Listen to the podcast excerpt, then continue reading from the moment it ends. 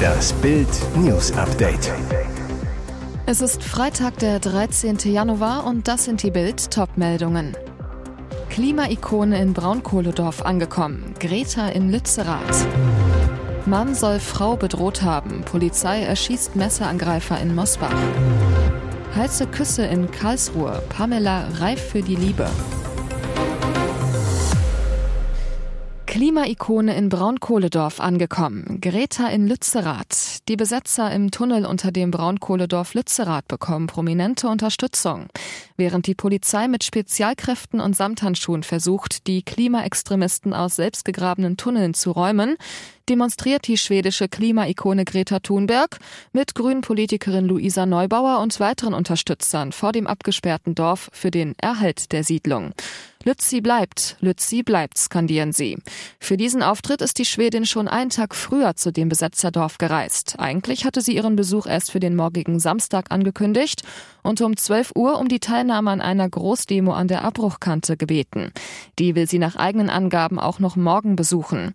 Wie lange sie in Deutschland bleibe, wisse sie noch nicht. Greta Thunberg, wir wollen zeigen, wie People Power aussieht, wie Demokratie aussieht. Greta Thunberg kritisierte vor Ort das Vorgehen der Polizei bei der Räumung. Es ist empörend, wie die Polizeigewalt ist, sagte Thunberg. Was in Lützerath geschehe, sei schockierend. Mann soll Frau bedroht haben. Polizei erschießt Messerangreifer in Mosbach. Bei einem Polizeieinsatz in Mosbach in Baden-Württemberg ist ein Mann ums Leben gekommen, der mit einem Messer bei seiner Ex-Partnerin aufgetaucht war. Der tödliche Schuss sei am Freitag durch die Polizei abgegeben worden, sagte ein Sprecher des Landeskriminalamtes. Mehrere Zeugen hätten gegen 13 Uhr einen Mann gemeldet, der sich augenscheinlich in einem psychischen Ausnahmezustand befindet und mit einem Messer bewaffnet ist, teilten das LKA und die Staatsanwaltschaft Mosbach am Abend mit. Der 46-Jährige habe die herbeigeeilten Polizisten mit dem Messer bedroht. Diese setzten der Mitteilung zufolge daraufhin Reizgas ein. Dieses habe aber nicht wie erhofft gewirkt. Im weiteren Verlauf macht ein Polizeibeamter von seiner Dienstwaffe Gebrauch, hieß es weiter. Die Beamten hätten sofort erste Hilfe geleistet, doch der Mann erlag noch an Ort und Stelle seinen Verletzungen. Er sei polizeilich unter anderem wegen häuslicher Gewalt aktenkundig geworden, teilten die Ermittler mit. Er befand sich nach derzeitigem Kenntnisstand in psychiatrischer Behandlung. Heiße Küsse in Karlsruhe. Pamela reif für die Liebe. Wer ihr Neuer ist. Zwei Turteltauben knutschen innig an einer Ampel in Karlsruhe. Sie haben die Arme umeinander geschlungen, verschmelzen im Rausch der Gefühle. Wer hier auf der Straße ein öffentliches Lippenbekenntnis ablegt, es ist Internet- und Fitnessstar Pamela Reif. Und wer ist der Glückliche? Bild liegen exklusive Fotos vor, die Anfang der Woche in Karlsruhe geknipst wurden, der Geburtsstadt von Pamela Reif. Sie zeigen, die schöne Blondine hat ihr Herz offenbar verschenkt. An einen Mann, der mindestens genauso fit ist wie sie. Und zwar nicht nur beim Knutschen. Seit einigen Monaten brodelt die Gerüchteküche bereits, dass Fitness-Influencerin Pamela an ihm Gefallen gefunden haben könnte. Ihrem heißen Trainingspartner und TikTok-Star Wei. Wenn die beiden zusammen trainieren, fliegen die Funken durch den Trainingsraum. Die Chemie stimmt, waren sich viele Fans schon länger einig, wenn sie die gemeinsamen Fitnessfotos und Videos der beiden sahen. Wo es nochmal Winter wird, plötzlich soll es schneien. Die Hoffnung ist da, der Winter kann ja noch nicht vorbei sein. Jetzt soll es nächste Woche soweit sein. Es soll schneien. Bild fragte die Wetterexperten, kommt der Schneewinter noch einmal zu uns? Diplom-Meteorologe Andreas Friedrich vom Deutschen Wetterdienst zu Bild. Bis Sonntag gibt es nur oberhalb von 1000 Metern Schnee. Nächste Woche sinkt die Schneefallgrenze ab. Dann kann es auch runter bis circa 400 Meter mal schneien. Aber im Flachland ist auch nächste Woche kein Winter in Sicht. Diplom-Meteorologe Dominik Jung von Wetter.net Internet zu Bild. Die Schneewahrscheinlichkeit liegt meiner Meinung nach bei 60 Prozent. Letztlich deutet derzeit alles auf kühleres Wetter hin, aber aktuell keinesfalls auf durchgreifendes Winterwetter bis in tiefe Lagen. Hier und da ist mal Schnee möglich, aber besonders in Lagen unter 300 Metern bleibt er kaum lange liegen. Es deutet sich ein nasskaltes Schmuddelwetter bei Werten um 0 bis 5 Grad an. Erst ab 400 Meter könnte es für leichten Dauerfrost und weiße Landschaften reichen. Es fällt aber auch schon wieder auf, dass die Wettermodelle die möglichen Schneehöhen in den kommenden Stunden stark reduziert haben. Und jetzt weitere wichtige Meldungen des Tages vom Bild Newsdesk. Es geht los. Gestern machten sich die zwölf Stars auf den Weg ins Dschungelcamp. Um 5 Uhr morgens wurden die Promis aus den Betten geholt und mit Autos zu einem unbekannten Ort gefahren. Das Ziel, ein Strand an der australischen Gold Coast. Dort lernten sich die Dschungelcamper zum ersten Mal kennen. Doch bevor das Buschspektakel überhaupt richtig begonnen hat, gibt es schon den ersten Ärger. Ein Kandidat wurde als Schmuggler überführt. Was war passiert? Am Strand wurden die Camper von Sonja Zietlow und ihrem neuen Moderationskollegen Jan Köppen begrüßt. Bei der anschließenden Untersuchung dann die große Aufregung. Cosimo Citiolo wollte einen Käsesnack, einen Apfel und eine Banane ins Camp schmuggeln. Doch keine Chance, der Musiker wurde erwischt, musste mit den Rangern zur Ganzkörperkontrolle. Mit dieser irren Aktion reiht sich Cosimo in die Liste der erfolglosen Dschungelschmuggler ein. Ex-Germany's Next Topmodel Gina Lisa Lofink wollte ein paar Extraslips mitnehmen, DJ Tomic wollte Wodka in einer Wasserflasche schmuggeln, Ailton versuchte gar Badeschlappen, Ohrstöpsel, Rasiercreme, Zahnpasta und Rasierklingen in seinem Kugelblitzkörper vor den Securities zu verstecken. Daniel Lopez probierte es mit Nagelfeile, Ball, Bürste, Rasierer und Deo. Talkshow Hammer. Der ARD Sonntagstalk Anne Will wird nach 16 Jahren zum Jahresende eingestellt. Das teilte der NDR mit. In einer Pressemitteilung heißt es, eine erneute Vertragsverlängerung für die bisherige Sendung schließt Anne Will zugunsten neuer Projekte aus, über die sie sich auch mit dem NDR bereits im Gespräch befindet. Heißt, Anne will nicht mehr.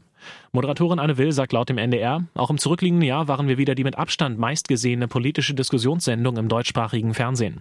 Das ist ein guter Zeitpunkt, um zu sagen, ich will mich gemeinsam mit meinem tollen Team voll auf die noch verbleibenden Sendungen konzentrieren, den Vertrag also mit unvermindertem Engagement und großer Freude erfüllen, möchte ihn aber nicht verlängern. Will moderiert die Talkshow seit September 2007. Damals übernahm sie den Sonntagssendeplatz in der ARD von Talklegende Sabine Christiansen. Seit 2016 ist Anne Will das meistgesehene Talkformat im deutschen Fernsehen. 2022 schauten laut dem NDR im Schnitt 3,6 Millionen Menschen die Show. Über eine Nachfolge für das sonntägliche Format sind der NDR und die ARD in Gesprächen. Ihr hört das Bild News Update mit weiteren Meldungen des Tages. Die Maskenpflicht im öffentlichen Fernverkehr soll zum 2. Februar vorzeitig fallen. Das teilte Bundesgesundheitsminister Karl Lauterbach in Berlin mit. Nach geltendem Infektionsschutzgesetz waren bisher in Fernbussen und Zügen noch bis 7. April FFP2-Masken vorgeschrieben. Lauterbach begründete dies mit sinkenden Gefahren in der Corona-Krise. Es sei nicht mit einer weiteren Winterwelle von Infektionen zu rechnen, sagte er am Freitag in Berlin. Man habe dies mit den Ländern abgesprochen. Lauterbach appellierte aber an die Reisenden, im Fern- und Nahverkehr freiwillig weiter Masken zu tragen. Nach jetzigem Recht würde die Maskenpflicht noch bis Anfang April gelten. Bundesweite Schutzmaßnahmen sind Teil des bis zum 7. April befristeten Infektionsschutzgesetzes. Neben den Regeln für den Bahnverkehr gilt eine FFP2-Maskenpflicht in Einrichtungen des Gesundheitswesens sowie zusätzlich eine Testnachweispflicht für den Zutritt zu Krankenhäusern und Pflegeeinrichtungen. Entgegen aller Prognosen unsere Wirtschaft trotz der Krise. Trotz Inflation, Ukraine-Krieg und anhaltender Lieferprobleme ist die deutsche Wirtschaft im vergangenen Jahr gewachsen. Das Bruttoinlandsprodukt stieg um 1,9 Prozent, wie das Statistische Bundesamt am Freitag mitteilte. Wegen der Energiekrise konnte die Wirtschaft allerdings nicht an das Jahr 2021 anknüpfen, als es konjunkturell um 2,6 Prozent nach oben ging. Für das laufende Jahr rechnen die meisten Fachleute mit einer leichten Rezession. Deutscher Staatshaushalt auch 2022 im Minus. Der deutsche Staat hat im vergangenen Jahr mehr Geld ausgegeben als eingenommen. Bezogen auf die gesamte Wirtschaftsleistung lag das Defizit von Bund, Ländern, Gemeinden und Sozialversicherungen bei 2,6 Prozent, wie das Statistische Bundesamt ebenfalls bekannt gab. Hier ist das Bild News Update. Und das ist heute auch noch hörenswert. Ohne seine Gattin läuft gar nichts. Mal eben nach Dubai auswandern, das ist auch für ein Promi-Pärchen kein Pappenstiel. In der ersten Folge der RTL-Doku Bushido und Anna Maria, alles auf Familie, wurden die Fans Zeugen einer chaotischen Anreise und eines noch chaotischeren Einzugs, bei dem der Rapper ohne seine Ehefrau fast aufgeschmissen war.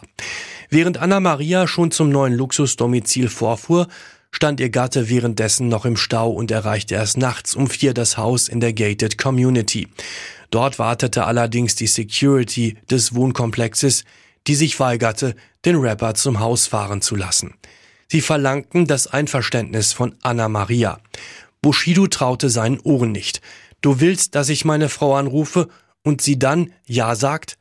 Die gab kurz darauf ihr Einverständnis, so dass auch Bushido gnädigerweise das gemeinsame Haus betreten durfte. Auf dem Kieker hatten die aufmerksamen Security-Männer den Rapper aber immer noch und klingelten kurz darauf an der Tür. Ihnen fehlte der Beweis, dass Familie Fercici das Haus wirklich gemietet hatte. Entnervt bat Bushido um eine Klärung am nächsten Tag. Ich klaue ja das Haus hier heute Nacht nicht. Dafür fühlte er sich bereits viel sicherer als in der deutschen Heimat. Gut zu sehen, dass sie schon auch gucken, was da passiert.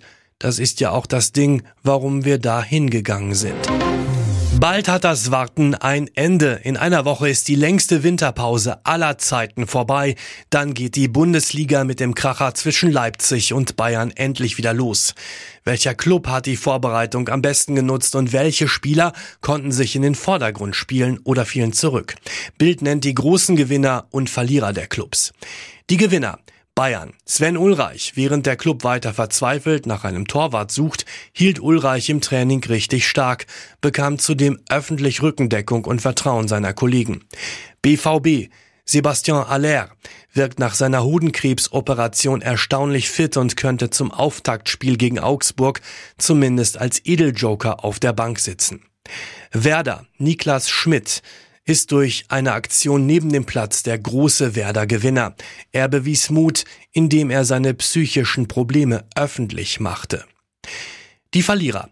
Bayern, Nussair Masraoui, bei der WM noch einer der Stars, bei Überraschungshalbfinalist Marokko, danach aber mit ganz viel Pech. Nach Corona-Erkrankung noch während des Turniers fällt er nun mit Herzbeutelentzündung aus. BVB, Anthony Modest, hat es nach der Aller-Rückkehr noch schwerer, Spielzeit zu bekommen, ist zudem auch noch nicht 100%ig fit. Frankfurt. Luca Pellegrini bleibt weiter ein Fremdkörper in der Mannschaft, muss kämpfen, überhaupt in den Kader zu kommen. Weitere Gewinner und Verlierer gibt's auf Bild.de.